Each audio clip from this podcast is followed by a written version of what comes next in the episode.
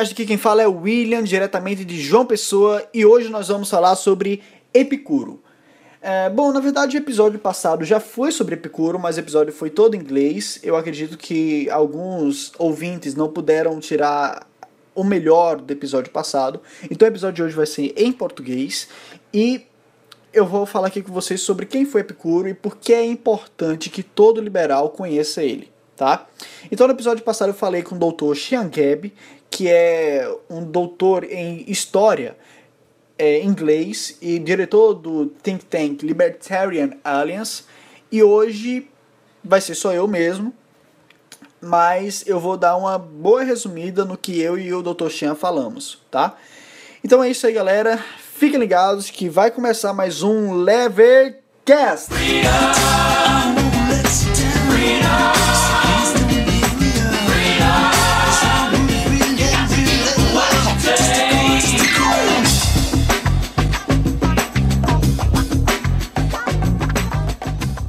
Então, é, quando a gente fala em coisas como o contrato social, a busca pela felicidade, o individualismo, né, ou então o secularismo, a gente pensa o que? A gente pensa no iluminismo, na Revolução Francesa, século XVII tal, é, liberdade, igualdade, fraternidade, beleza.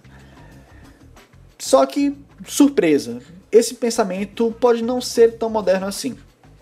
Na verdade, muitos desses pensamentos constituem uma doutrina filosófica que foi iniciada por Epicuro há 307 a.C., certo? Muitos desses conceitos se encaixam na doutrina de Epicuro e surpresa mais uma vez, a doutrina filosófica de Epicuro foi apagada da história, ninguém ouviu falar dela durante um bom pedaço de tempo, mas ela foi redescoberta justamente no período do advento do pensamento moderno, no século XVII.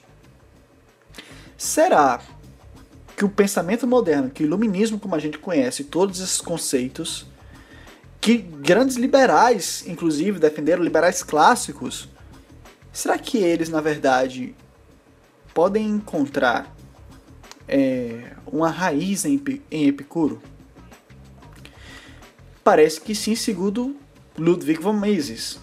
Ludwig von Mises, em Ação Humana, diz o seguinte, abre aspas, o papel histórico da teoria da divisão do trabalho, tal como foi elaborada pela economia política inglesa de Hume a Ricardo, consistiu em demolir completamente todas as doutrinas metafísicas relativas à origem e ao funcionamento da cooperação social. Consumou a emancipação espiritual, moral e intelectual da humanidade, que foi iniciada pelo epicurismo. Substituiu a antiga ética heteronômia e intuicionista por uma moralidade racional e autônoma. A lei e a legalidade, o código moral e as instituições sociais não são mais reverenciados como decretos insondáveis da providência sua origem é humana, e o único critério que lhe deve ser aplicado é o da sua adequação ao bem-estar humano. Fecha aspas. Ludwig von Mises disse isso em Ação Humana.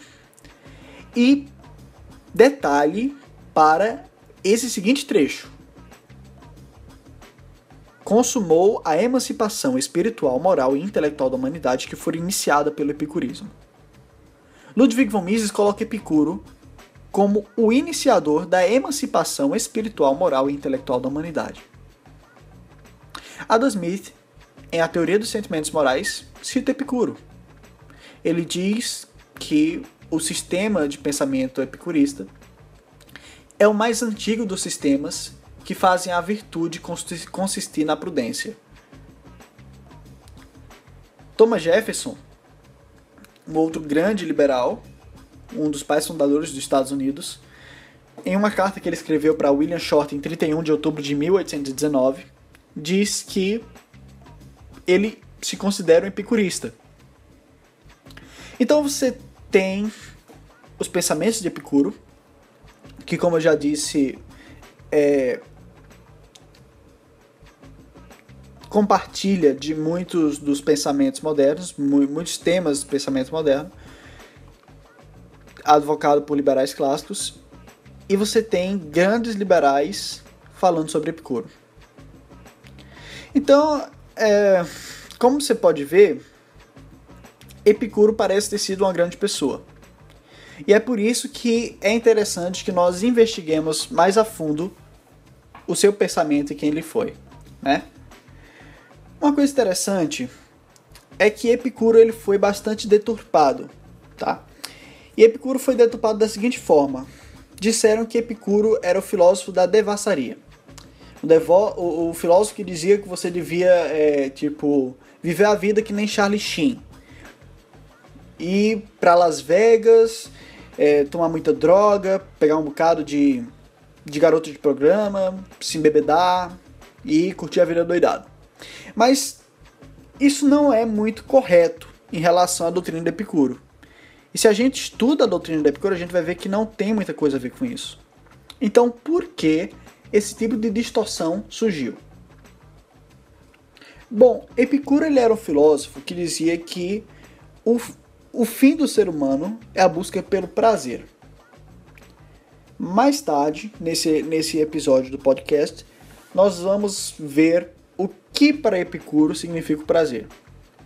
Mas por enquanto, vamos apenas pensar no que poderia ter feito com que Epicuro fosse tão distorcido pelos seus adversários, fosse tão satirizado.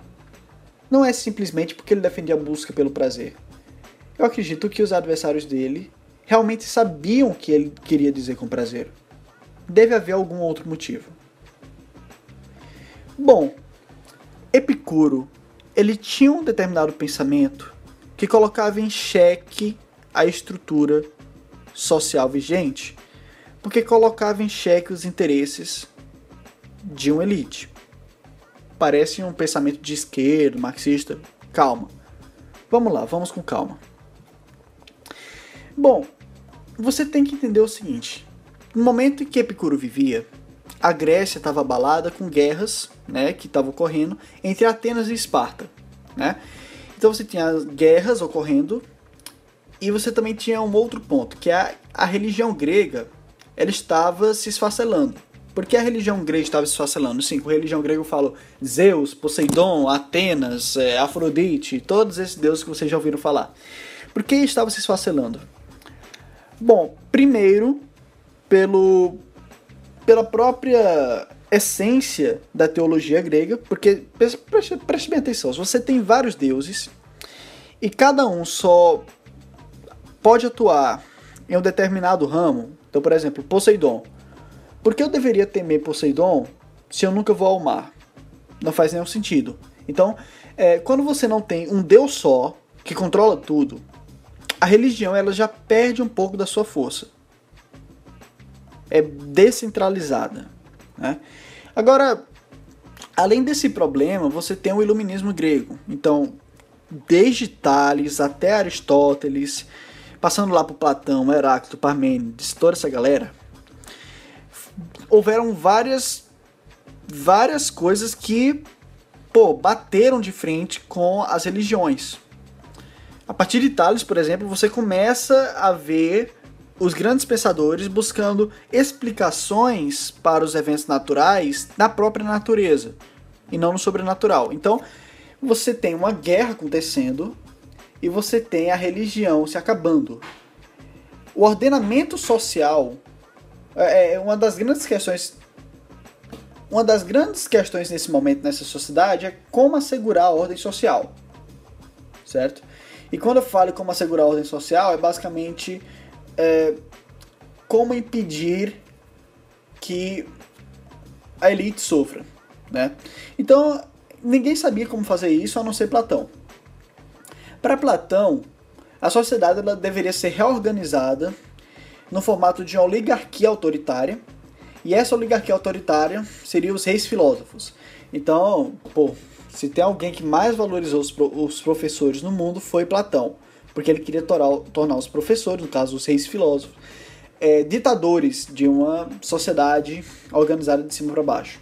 Então, nesse modelo de sociedade, haveria estratificações sociais e cada classe dessa estratificação se dedicaria a uma atividade específica. É como se tivesse castas, né? Nessa sociedade, a arte, por exemplo, seria controlada e a poesia seria abolida. Lembrando que Platão era completamente contra a poesia. Então, para assegurar tudo isso e evitar o tumulto dessas, dessas classes, a Grécia precisaria também de uma reforma teológica. Então, ao invés de você ter vários deuses, agora você vai ter um deus que vai vai ser o mentor de todos esses outros deuses. Não é que os deuses vão deixar de existir, você vai ter um deus absoluto que vai mandar em todos os outros. E se você é, se você aborrecer esse deus, ele vai mandar algum deus que tenha domínio sobre o teu território te castigar. Simples assim. Então, uma vez estabelecido esse deus, a sociedade seria ordenada e a classe dominante poderia buscar refúgio na proteção divina contra as classes inferiores. Então, as ideias de Epicuro iam de frontal oposição às recomendações de Platão. E por que elas iam de frontal oposição às recomendações de Platão? Porque Epicuro era um materialista. E não só materialista, ele era um atomista. O que eu quero dizer com isso? Bom, os atomistas, é, eles, o atomismo, né, é uma doutrina filosófica que foi iniciada por Leucipo e Demócrito, né? E segundo a doutrina atomista, o mundo é constituído apenas de átomos e de vazio, átomos e vácuo. E os átomos eles não possuem uma diferenciação qualitativa, certo? Apenas quantitativa. Ou seja, não é que existe um átomo de urânio, outro de hidrogênio. Os átomos são apenas pequenas unidades de matéria que se rearranjam para fazer a matéria, certo? Então os atomistas, ele acreditavam que só havia essas duas coisas no mundo e eles acreditavam que tudo estava determinado pelas leis da mecânica, tá? Agora, entenda o seguinte, se Epicuro era um atomista, então Epicuro acreditava que no mundo apenas havia átomo e espaço e vazio. Então se eu chegasse e dissesse, Epicuro, existe alma? Epicuro poderia dizer, sim, a alma existe. A alma é feita de átomos, de átomos de alma. Então, é para você ver até onde é o materialismo. Porque naquela época, a, a alma, ela não era vista como uma entidade para eles, não era vista como uma entidade sobrenatural, espiritual, não.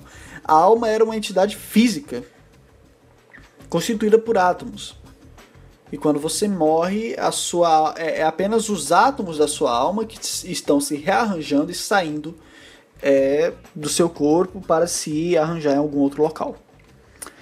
Então, se você tem esse tipo de visão, então, se existe deuses, o, os deuses também são feitos de átomos. E se o mundo é guiado pelas leis da mecânica apenas, então não existe nada como um propósito para o mundo. Existem as leis mecânicas e elas são deterministas. Não há um propósito, não há uma teleologia eles são materialistas mecanicistas. Agora, se você assume esse tipo de posição, não é que você deixe de acreditar em Deus, mas você torna Deus estéreo. Por que você torna Deus estéreo? Ora, se Deus é feito do mesmo material que você e não há nenhum inferno, não há nada para onde você vá quando você morrer, apenas uma desintegração dos átomos do seu corpo, então você não precisa temer a Deus. Se você não precisa temer a Deus, Deus não serve como instrumento para ordenar a sociedade, nem para proteger uma classe dominante de, de reis filósofos ou o que seja. Então a ideia de Epicuro vai de frontal oposição às recomendações de Platão. Né? Então, mais tarde, essas ideias de Epicuro, no, no caso, não essas exatamente, não o materialismo dele, mas é, a ética de Epicuro, vai ser distorcida pelos estoicos. O, e o Dr. Stian Geber ele tem uma tese muito interessante que ele diz o seguinte: é, ao invés dos, dos opositores de Epicuro irem atacar o ponto onde Epicuro é mais forte, digamos, a sua é, metafísica, ao invés de, de, deles dizerem assim, não, existe algo espiritual, Não, eles vão atacar o quê? Sua ética, porque a ética é onde é, se assume que Epicuro seria mais fraco. Então, é, o que é que eles fizeram? Começaram a distorcer Epicuro, os distor distorceram Epicuro. É, os estoicos, no caso, eles diziam que o mundo, tinha, o mundo tinha um propósito, eram teleológicos, né? Asseguravam que o mundo tem um propósito. E eles diziam, no caso, que a estratificação social, todas as classes que existiam no mundo, estavam apenas cumprindo o propósito do mundo e é, alcançando o seu maior potencial é, para entrar em harmonia com o universo. É algo natural, segundo os estoicos. E os cristãos também distorceram bastante Epicuro, porque os cristãos eles vão herdar muito de Platão, né? Vai ter um, um dos grandes teólogos do cristianismo foi Agostinho, e Agostinho era o neoplatonista, certo? Então houve a grande influência cristã. Só depois que vai entrar o pensamento de Aristóteles no cristianismo, que vai rivalizar um pouco com o pensamento platonista, mas esse pensamento de Aristóteles só vai entrar com São Tomás de Aquino, que nasce quase mil anos após Agostinho. Lembrando que Epicuro é um filósofo que nasceu antes de Cristo, então já estava morto nesse, nesse tempo. Então Epicuro teve sua filosofia atacada, eu acredito, por causa disso. Né? Ele foi contra uma proposta de ordenamento social. Agora, o que, que Epicuro tem exatamente a ver com a liberdade? Então, a primeira guinada dele em relação à liberdade é o seguinte: é, eu acho que eu já falei para vocês que os atomistas achavam que o mundo era predeterminado pelas leis da mecânica. Ora, se o mundo é predeterminado pelas leis da mecânica e apenas há átomo e vazio no mundo, os átomos são determinados por essas leis, então preste atenção. Nós temos uma alma, temos uma mente. E nossa mente, a nossa alma, ela guia nossas ações alguns até acreditam que nós somos nossa mente, ou nós somos nossa alma, é a nossa identidade. Mas perceba que só existe átomo ou vazio no mundo. Então a nossa mente ou nossa alma são construídas de átomos que são guiados pelas leis da mecânica. Se é dessa forma, se já está tudo pré-determinado, e o mundo não tem um propósito, então entenda que nós não temos nenhum controle sobre nossas ações, não temos autonomia alguma, somos apenas espectadores do mundo. Somos espectadores de nós mesmos.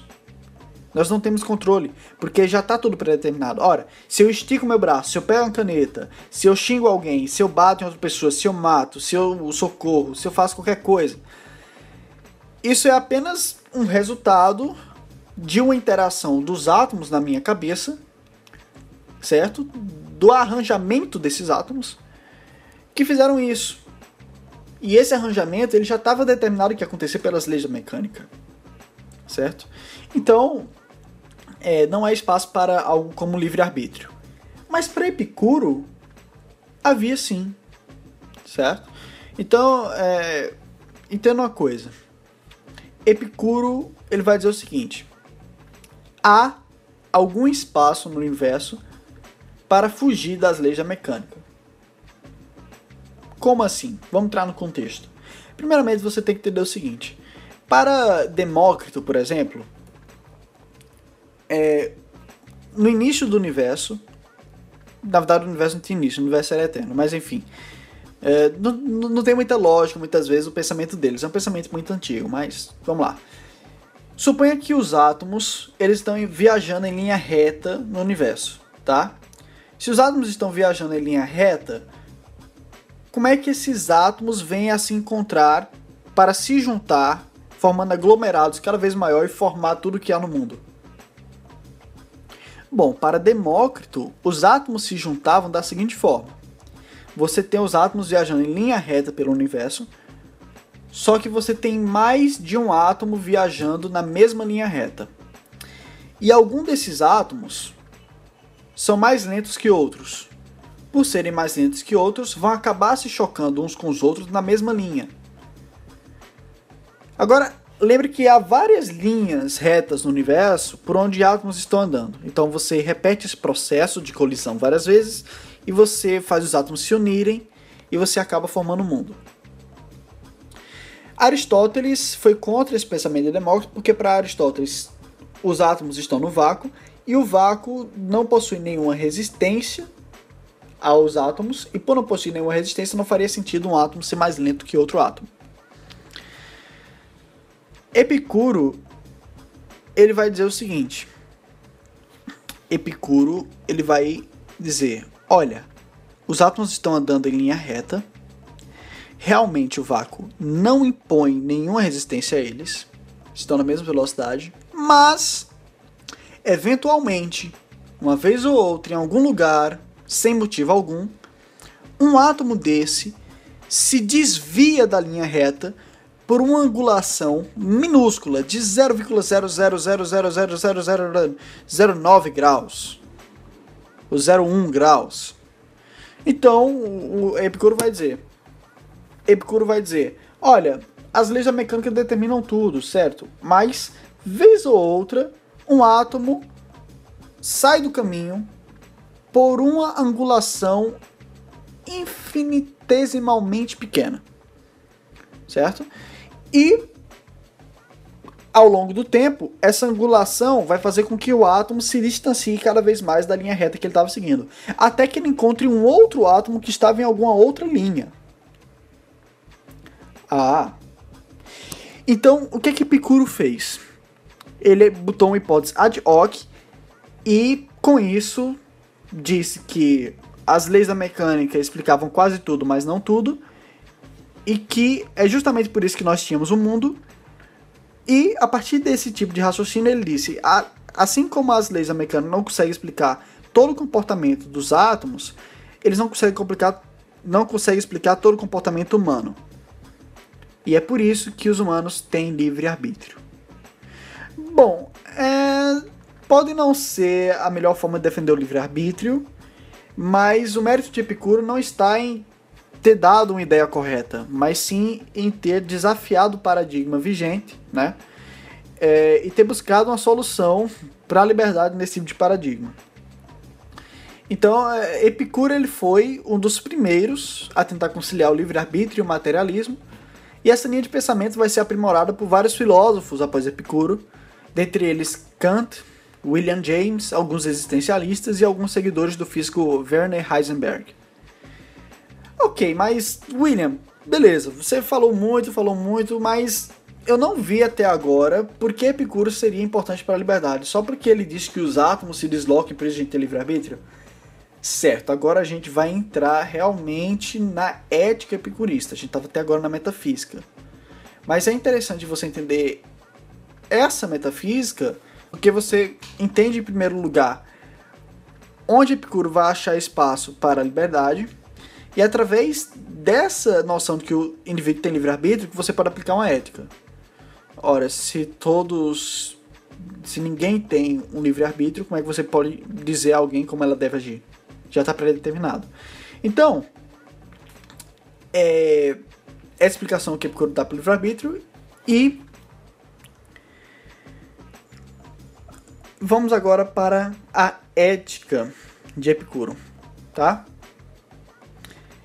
Então, Epicuro ele dizia para os seus seguidores para que ele não participasse da vida política, certo? Então, é, enquanto você tinha Aristóteles, Sócrates, é, todo mundo dizendo o homem virtuoso é aquele que participa da polis, ou o homem é um animal social, Epicuro foi um cara que diz assim, cara, esquece a política e vai viver tua vida, certo? Então, temos aqui, por exemplo, uma passagem de um historiador chamado Plutarco. E segundo Plutarco, os epicuristas escreviam sobre política só para nos desencorajar de praticar a política. E escreviam sobre o reinado só para nos desencorajar de andar com os reis. Né? Plutarco diz o seguinte: É isso que Epicuro e Metrodoro fazem eles instigam seus seguidores a evitar a vida pública e expressar desgosto por aqueles que nela participam, abusando dos legisladores mais antigos e mais sábios e instando o desprezo pelas leis. Então, pelo que eu posso ver, essa ideia de Epicuro, mas parece que Epicuro também é um, um, um, um pensador que precedeu os anarcocapitalistas brutalistas agoristas, né? Então, não se envolva com a política e vamos desprezar a política e as leis. Isso é um ponto importante porque a ideia padrão nessa época, na época de Epicuro, é que o homem virtuoso era o homem da polis. Epicuro, para ele, não. Diferente de Platão e Aristóteles, né, que diziam que o homem é um animal social, Epicuro dizia que o homem não é um animal social, mas o homem é um animal que busca o prazer. E a sociedade nada mais é que um artifício convencional criado por homens para perseguir suas próprias felicidades em paz, tá? Então, é, Epicuro seja, chega a ter tão, ser tão individualista e a se afastar tanto da política que o cientista político Martin Mas diz o seguinte sobre ele. Abre aspas, o epicurismo é a coisa mais próxima a uma filosofia libertária que você pode achar na antiguidade. Platão, Aristóteles, os estoicos, todos eram estatistas em vários graus. Epicuro focou na busca individual pela felicidade, aconselhou a não nos envolvermos na política por causa dos problemas pessoais que ela traz e pensava que a política era irrelevante. Fecha aspas. Então, para Epicuro, é, se afaste da política e busque ser feliz. Basicamente isso. Né? Ok. Outro ponto importante sobre o pensamento de Epicuro é o seguinte: Epicuro achava ele, ele era contra essa ideia de justiça como absoluta. Então, para ele não, não havia algo como a justiça como um fim em si mesma. A justiça era relativa, de lugar para lugar. Cada sociedade tinha sua própria justiça.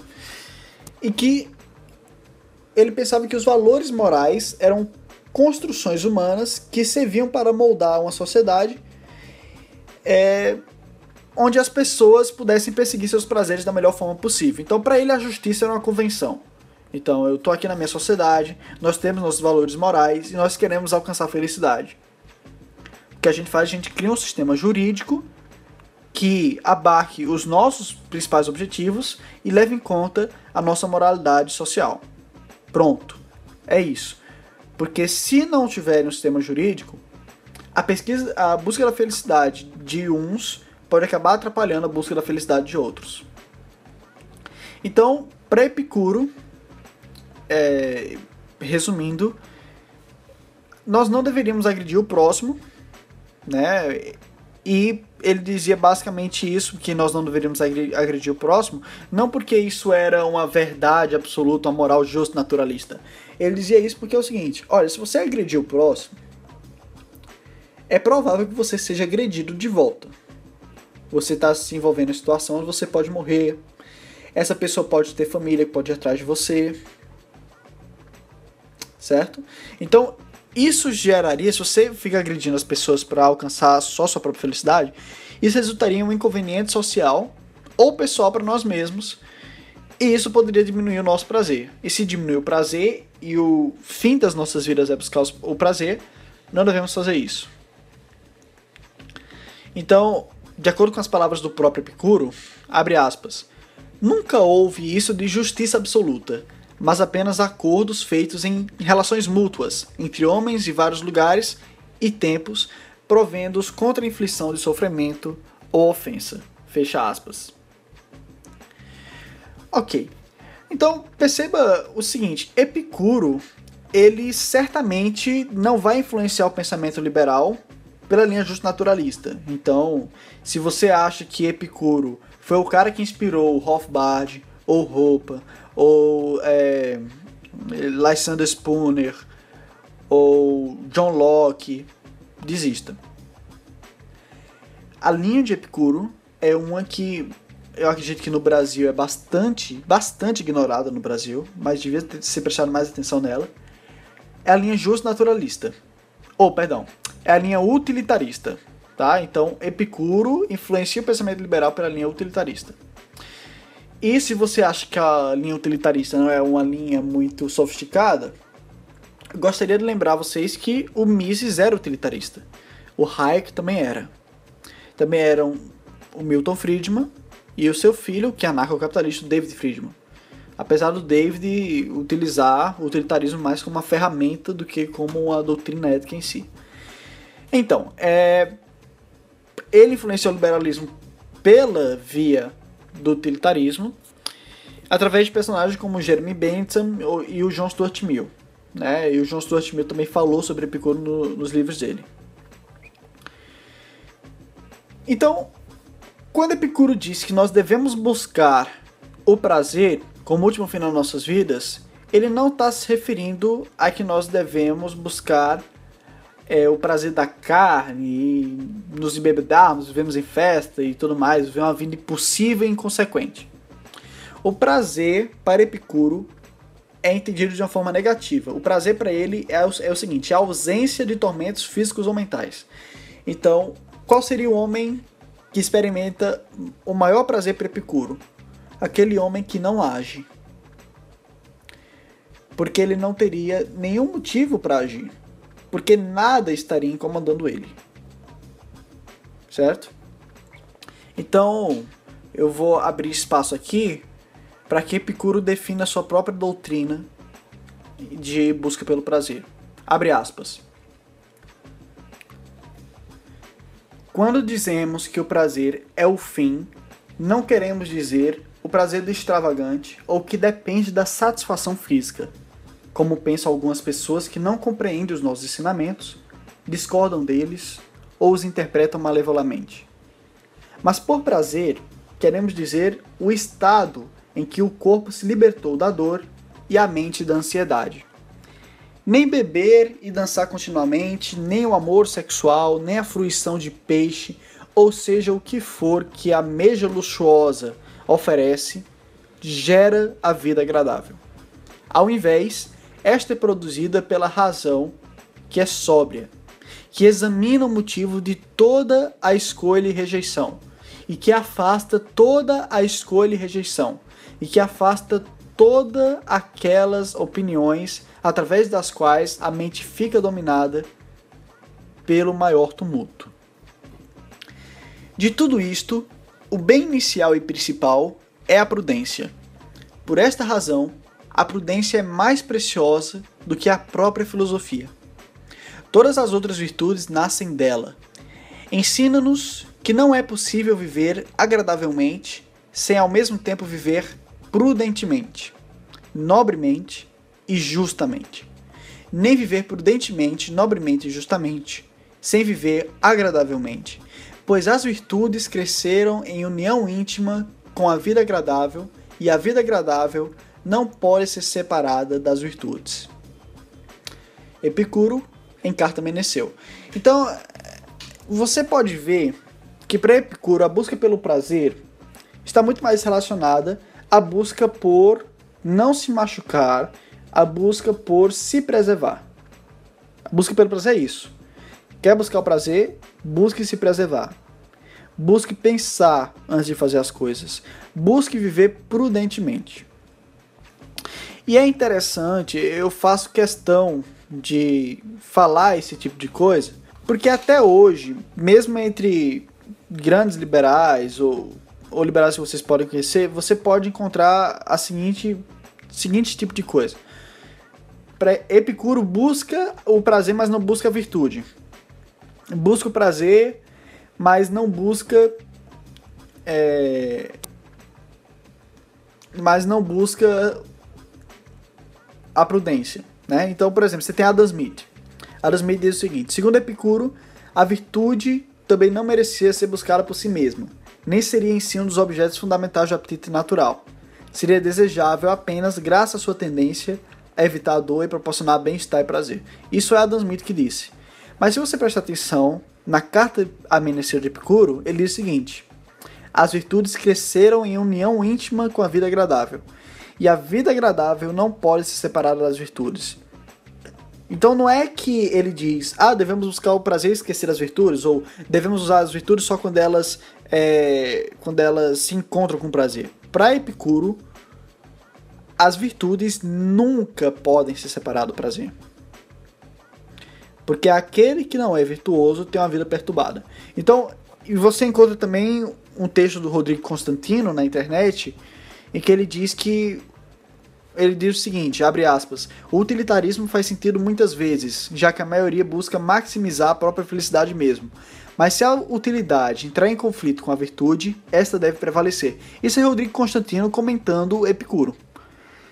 Mas se a gente voltar aqui e ler de novo Epicuro, abre aspas, não é possível viver agradavelmente sem ao mesmo tempo viver prudentemente, nobremente e justamente. Nem viver prudentemente, nobremente e justamente sem viver agradavelmente. Pois as virtudes cresceram em união íntima com a vida agradável. E a vida agradável não pode ser separada das virtudes. Então acho que está bem claro aqui o que é virtude para Epicuro e como ele preza pela prudência. Prudência, inclusive, que é um dos temas chaves do pensamento conservador, que vai aí ter seus expoentes, seus expoentes em Edmund Burke, Russell Kirk e muitos outros.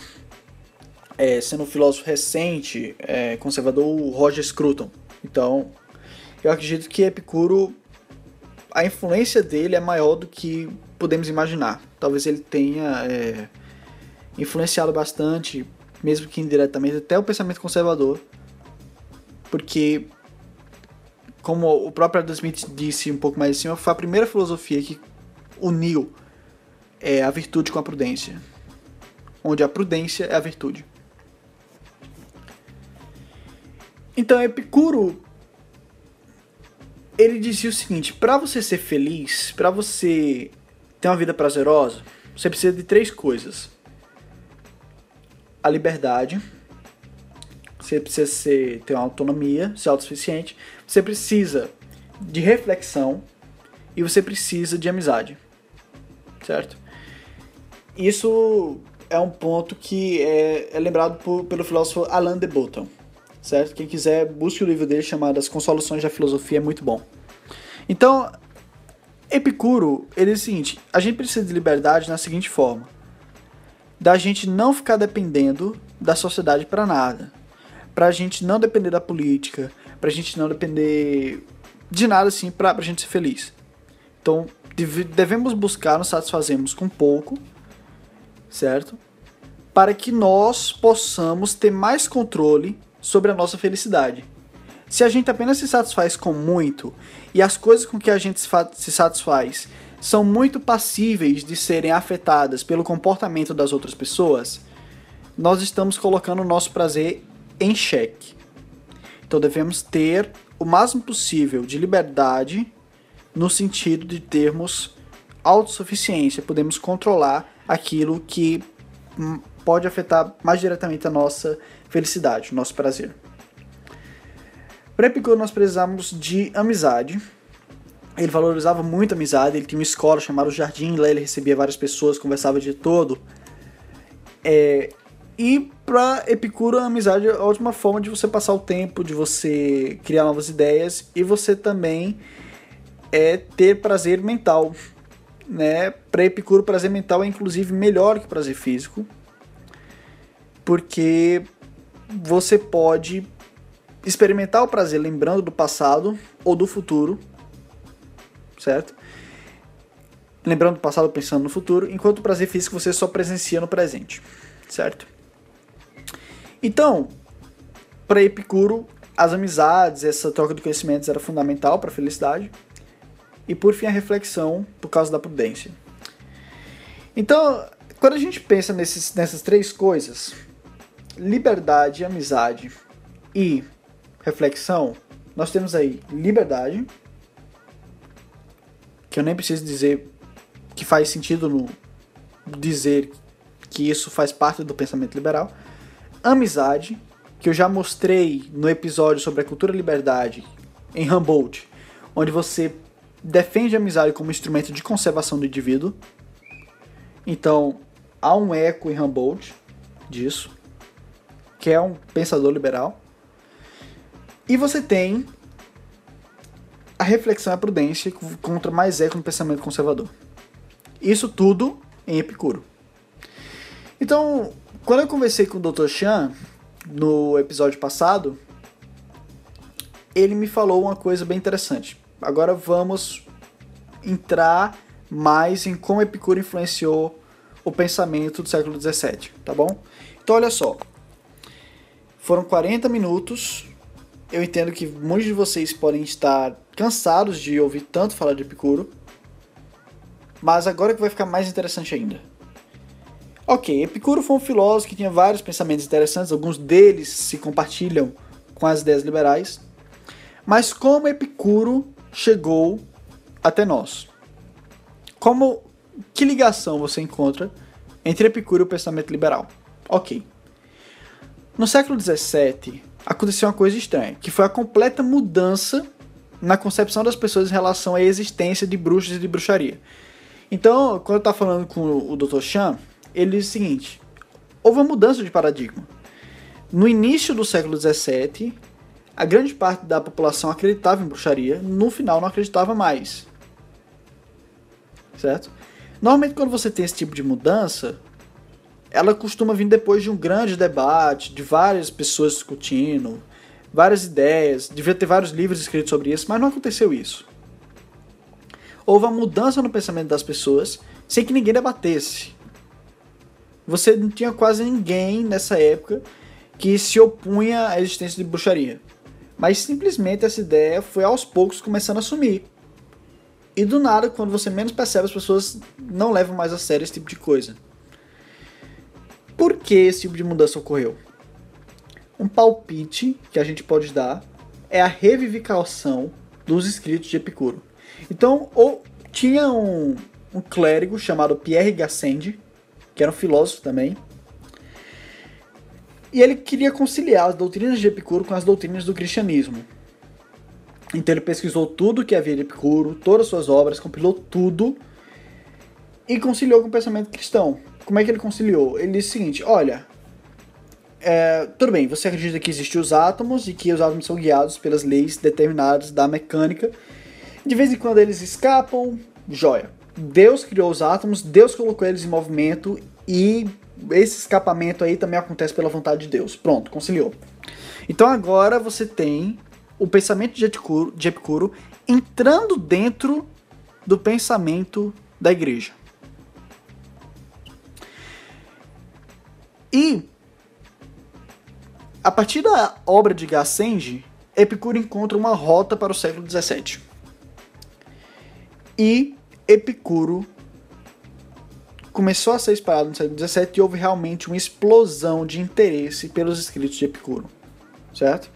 Então você tem um historiador, por exemplo, Edwin N. Hawker, que ele diz o seguinte: os cientistas acharam a física epicurista uma hipótese altamente útil em suas investigações da natureza física. Mas por 1660, a hipótese trabalhada foi explodida para um formato bem diferente. E seu formato alterado estava sendo vendido como a verdade final a respeito da natureza, do homem e da sociedade humana. O novo monstro teve um grande apelo. Em 1662, Edward Stillingfleet escreveu em Origines Sacrae que todas as teorias de Epicuro, naquela época, estavam fazendo o maior barulho no mundo. Alguns anos mais tarde, John Wilkins, o remarcável bispo de Chester, que tinha sido por anos o líder espiritual naquele incrível grupo de cientistas em Oxford, um grupo que se tornou o núcleo da Royal Society, comentou sobre as opiniões extravagantes e irracionais que estavam à tona inspirados por Epicuro e seus átomos. Um pouco depois, Ralph Kudworth, prova provavelmente o mais aplicado membro dos platonistas de Cambridge, citou que há pouco tempo teria havido um extraordinário entusiasmo por Epicuro. De todos os lados vieram testemunhos sobre o efeito que Epicuro teve, de fato levantado dos mortos, e que a teoria atômica tinha estourado suas costuras. Então, é, você tem aí esses Edwin N. Hooker, que serve como testemunha para isso, e há boas evidências de que Newton e Locke leram a obra de Gassendi. Então, a visão de Newton seguia essa linha de Gassendi. Em relação a Locke, né? Vamos lembrar que Locke é um empiricista, né, assim como Epicuro. E Locke, embora não seja um utilitarista, tem em comum com Epicuro a ideia de um contrato social, ou seja, que é a ideia de que as pessoas dão poder ao Estado para o Estado é, controlar a justiça e que isso ocorre naturalmente para que as pessoas possam viver sua vida em paz. Há uma convenção nesse contrato social. Então, você tem uma rota de Epicuro. Epicuro explodiu no século XVII, justamente no início do pensamento moderno e dos liberais clássicos. De alguma forma, os escritos de Epicuro foram parar na mão, nas mãos de John Stuart Mill, Jeremy Bentham e por aí em diante, até Mises. Certo? Então, é, acho que a gente pode concordar que a filosofia hedonista de Epicuro tem pouco a ver com, com o justo naturalismo lockeano, né? Mas é interessante perceber que tanto Epicuro quanto Locke, eles dialogavam em relação à construção do que poderia ser um contrato social, em relação também ao empirismo. Então, é, de toda forma, que a gente vê é que no pensamento de Epicuro você tem a ideia de que nós não estamos mais submetidos aos deuses, de que a justiça ela é feita pelos homens para que os homens consigam alcançar o maior bem-estar social, o maior prazer a, e para proteger a busca pela felicidade dos homens. Você tem Epicuro uma aversão à política.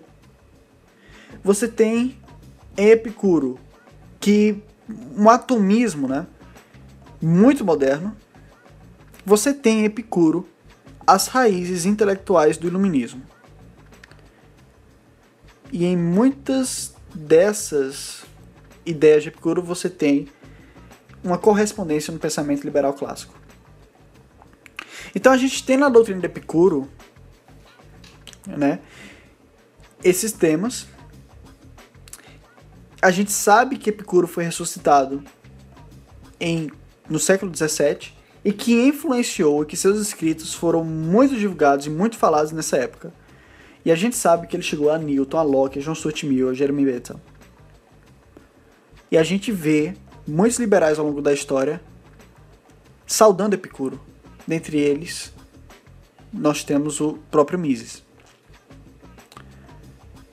Então, é, eu encerro o episódio de hoje deixando com vocês um trecho que o Dr. Xian Gab escreveu é, em um artigo dele chamado Epicurus Father of Enlightenment, ou Epicurus Pai do Iluminismo.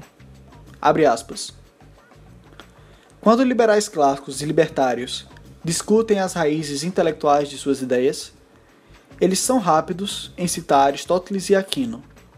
Mostraria justiça se um lugar de honra ao menos igual fosse dado a Epicuro. De fato, mesmo que você se chame ou não de libertário, se você está feliz por viver em um mundo no qual você pode fazer o melhor para você mesmo e para os seus amados, no qual não há terrores sobrenaturais, mas ao invés um corpo de ciência natural que te apoia na busca pela felicidade, você também é um epicurista. Então é isso aí, galera. Muito obrigado por escutar o Levercast até aqui. É, e se você gostou desse programa, não deixe de compartilhar esse programa, curtir é, deixar seu comentário. E se você realmente gostou, você pode estar contribuindo para o Levercast apoiando, ajudando esse, esse podcast a perseverar e a continuar dando os frutos. Então você pode é, fazer um depósito na conta da Caixa Econômica que está aí na descrição também. Então é isso aí, galera. Muito obrigado. Valeu, até a próxima.